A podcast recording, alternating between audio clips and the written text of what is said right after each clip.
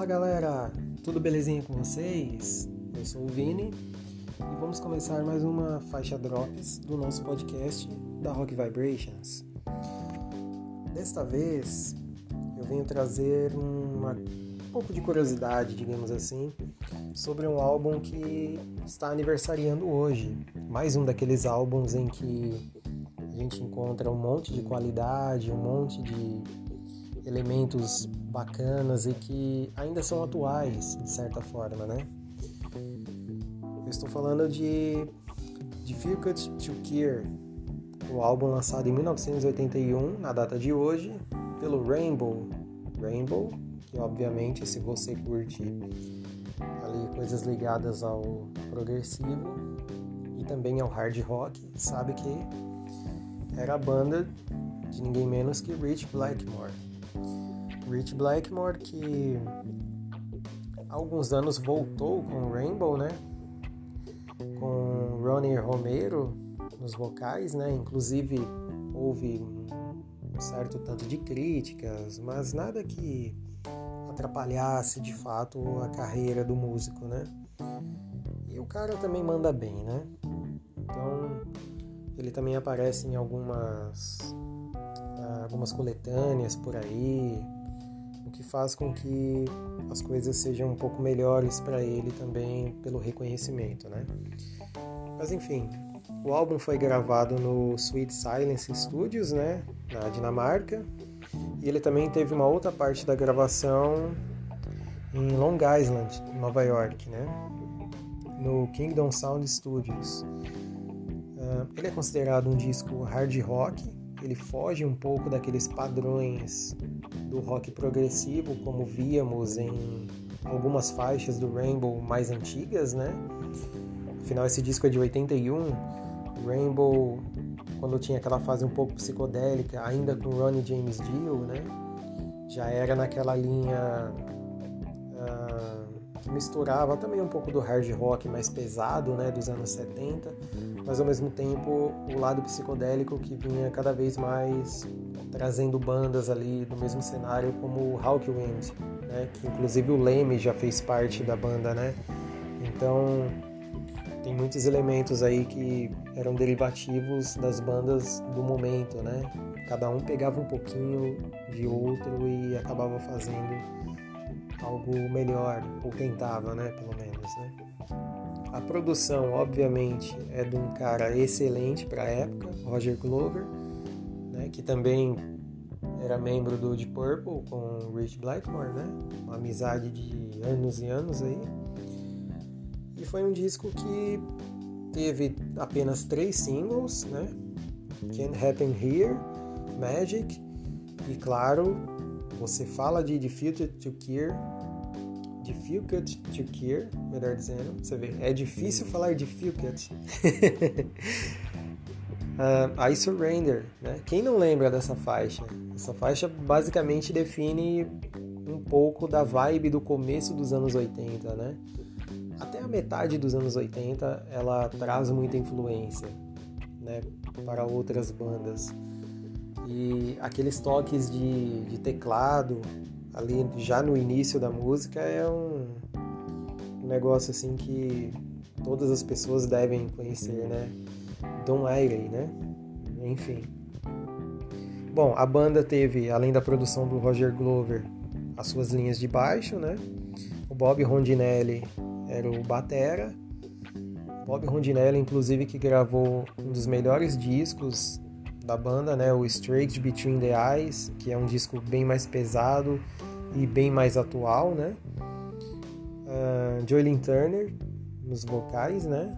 Acredito que tenha sido o melhor trabalho de Olin Turner em muita coisa que ele fez, para mim pelo menos, e no Rainbow é a melhor coisa que ele fez, obviamente. É claro que ele teve um momento controverso, né? E a gente sabe todas aquelas histórias, mas enfim.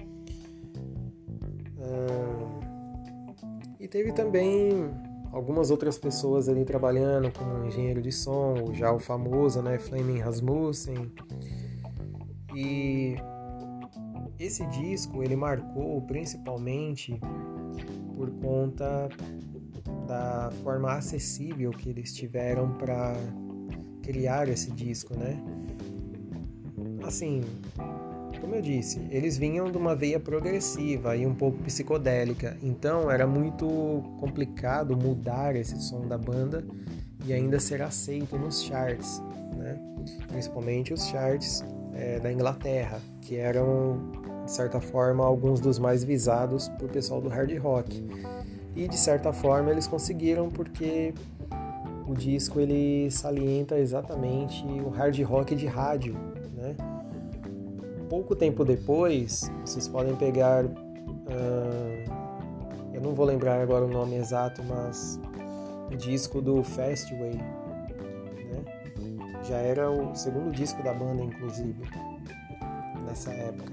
E nesse segundo disco da banda, nós vemos já um, uma certa dinâmica que lembra muito as bandas do início dos anos 80. E o Rainbow, de certa forma, também ajudou a moldar esse hard rock que eles vinham fazendo e por conta daquela veia inicial com o Dio, né? Eles acabaram mudando um pouco e Jolene Turner trouxe uma pegada diferente, né? E foram aceitos nas rádios graças a, I Surrender, né? É um disco que foi muito bem aceito pela crítica, né? Foi um disco que trouxe a comercialização da banda, não só na Inglaterra, mas nos Estados Unidos e tantos outros cantos do mundo. E também já estava na hora deles fazerem algo assim, já que era o quinto álbum, né? É claro, não, não vamos dizer que eles tinham discos fracos, óbvio que não, né? Long Live Rock and Roll, Rising, para muitos um dos melhores discos de toda a história do rock. Então, até o, o primeiro disco também é excelente, né? mas esse disco ele pôs ali o, o Rainbow uh, na rota das pessoas que ainda não conheciam e ainda precisavam tecer um pouco mais desse tipo de hard rock, né? Então, acredito assim que Rich Blackmore acertou em cheio né? tanto na questão de deixar o Roger Glover à vontade na produção, como nas ideias né, dos riffs, as bases, a adição dos teclados de uma forma mais exacerbada, mas não tão prog. Né? E tá aí, né? O disco foi lançado em 81, né? Então 81, 91, 2001, 2011, 2021, 40 anos desse disco. E 40 anos é muito chão. Agora imagina, 40 anos de um disco que remete aos anos 80, né? Porque foi lançado no início dos anos 80, obviamente. E aí você volta um pouco, você vê que o Rainbow tem muito mais história. Então é um negócio engraçado você falar assim e pensar que 40 anos para um disco do Rainbow não é nada perto de Rising, o próprio primeiro disco, ou Long Live Rock and Roll, é, é muita história, né? Para muitas bandas e algumas acabam tendo uma história tão grande quanto o próprio cenário que habitavam, né? Que ainda habita, né? Pois o Rainbow de certa forma não acabou. Ele vai e volta, né? Creio que em breve, muito breve aí, é capaz de, de até sair algum registro, né? acabou saindo com Ronnie Romero, né? Um registro ao vivo. Mas quem sabe um disco inédito, né? Nunca é tarde para pensarmos que de repente um disco inédito possa surgir por aí. É uma, uma pequena hipótese, né? E Rich Blackmore não parece querer parar realmente com a música, né? Então é isso aí, galera. Temos aí 40 anos de histórias de um disco muito bom e espero que vocês ouçam. Espero que vocês gostem. Se você ainda não curtiu esse disco, se você ainda não ouviu, procure. É um disco excelente. quer conhecer o disco melhor, I Surrender, sem dúvida alguma.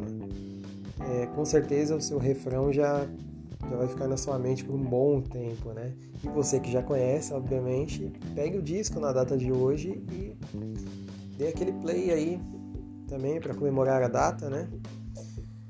É isso aí, galera. Aos poucos a gente vai voltando aí esse ano, né, 2021. Muito breve vamos trazer aí já algumas novas entrevistas, uh, também alguns bate-papos, né? Acredito que esses bate-papos ocorrerão ao fim de semana, que no caso serão gravações comigo e com a Annie Angels, que também trabalha lá na Rock Vibrations, né? Não deixem de seguir as nossas mídias, seja no Facebook, no Instagram, no nosso Twitter, aqui também no nosso podcast. Recomende o nosso podcast. Ouça os outros episódios aí que gravamos em 2020. Alguns poucos episódios ainda, pois nosso podcast é novo, né? Mas, inclusive, já temos até entrevista aí, né? Disponível. Mas conforme o tempo for passando, nós vamos evoluindo cada vez mais e trazendo mais conteúdo e mais ideias e vocês também vão somando com a gente, ouvindo e compartilhando e todo mundo se ajudando, né? Um grande abraço aí para vocês e até a próxima com mais um episódio, seja ele numa faixa completa ou numa faixa drops, como venho trazendo aqui, igual este episódio. Abraço aí, galera!